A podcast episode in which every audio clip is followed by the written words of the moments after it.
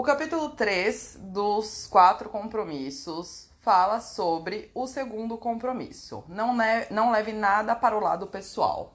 Você leva para o lado pessoal porque concorda com o que está sendo dito, e assim o veneno passa através de mim e me prende no sonho do inferno. Então, aqui o que, que ele diz é, exatamente para quando você ouvir alguém falando algo, seja sobre você, seja sobre outras pessoas, para que você não leve para o lado pessoal. Porque quando você tá levando, quando alguém te xinga, por exemplo, você tá levando pro lado pessoal, você está concordando com o que essa pessoa está dizendo. Então a importância pessoal é a expressão máxima do egoísmo. Então é exatamente esse é, levar para o lado pessoal, né? É realmente uma parte do egoísmo que a gente tem enraizado dentro da gente. Então a gente comete a presunção de achar que tudo é sobre nós. Na domesticação, a gente aprende a levar tudo para o lado pessoal. Eu, eu, sempre eu.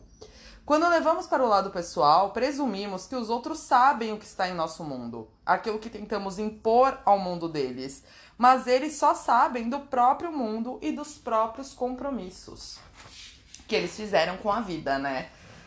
É, então a gente vira, vira presa fácil de predadores e feiticeiros de palavras.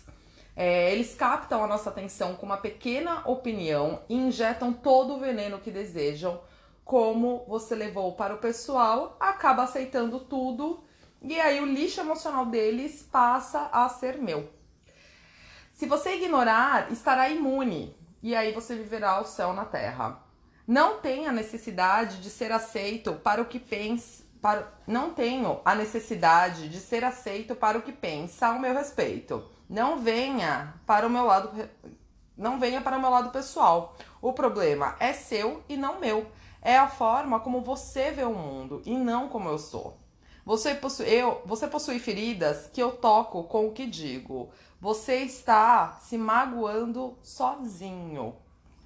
Sou desculpa para que você se sinta e fique bravo porque você está com medo. Se você não tá com medo, não precisa se irritar, odiar, sentir ciúmes, tristeza. E se você vivesse sem medo, se você se ama, não existe lugar para emoções. Então você vive em estado de graça o tempo inteiro. Então, muito legal essa primeira parte do capítulo 3 é, falando sobre o segundo compromisso, a gente precisa entender que normalmente não somos é, o motivo pelo qual a pessoa está envenenando os outros, mas que é apenas o reflexo do que cada um é, arcou como compromisso, né? Ao que cada um leva no livro da lei, ao que cada um tem de compromisso da sociedade. E a gente precisa entender e levar isso a sério entender que o que é dito pra gente não é diretamente pra gente e entender que a pessoa que tá falando pra gente não entende o nosso mundo, não vive os nossos compromissos, não vive o nosso livro da lei, não vive as nossas crenças, então que não dá pra gente levar ela é, a sério e não dá pra trazer pro lado pessoal. Se disserem o quanto você é maravilhoso, não estão dizendo por sua causa, e se você souber que você é maravilhoso, não é necessário acreditar no que estão falando. Até a minha própria opinião sobre mim pode não ser verdadeira, porque nossa mente tem a capacidade de ouvir a voz de outros reinos e realidades. Ela existe no nível dos deuses e mais em mais de uma dimensão. Temos a opção de acreditar ou não, levar para o lado pessoal ou não. Temos muitas vozes falando ao mesmo tempo na nossa mente. Isso daí chama mitote. Já falei sobre isso no primeiro.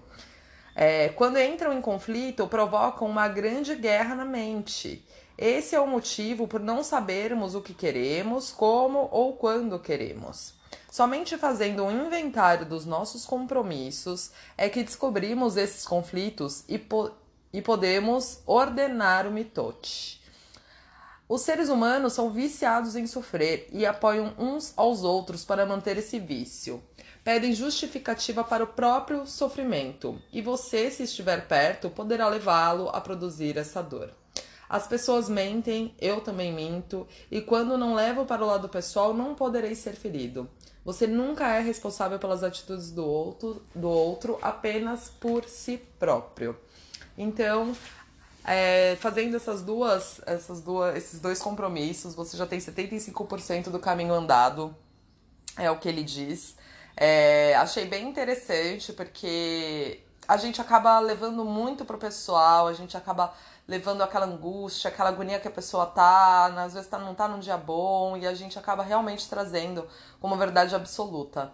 E, e essas vozes da nossa cabeça, né, o quanto elas enganam a gente, o quanto que a gente realmente arcou com compromissos que nos limitam, que nos boicotam, e a gente tá fechado nesses compromissos, por isso que é importante a gente trazer para consciência, meditar, entender quais são seus. Primeira coisa, entender quais são os seus valores de vida, segurança, liberdade, é, amor à natureza, aos animais, o que você preza na sua vida, para aí sim a gente começar a entender um pouco desses compromissos que a gente realizou enquanto a gente não tinha nem consciência ainda e que a gente vem trazendo durante toda a nossa vida até o dia de hoje.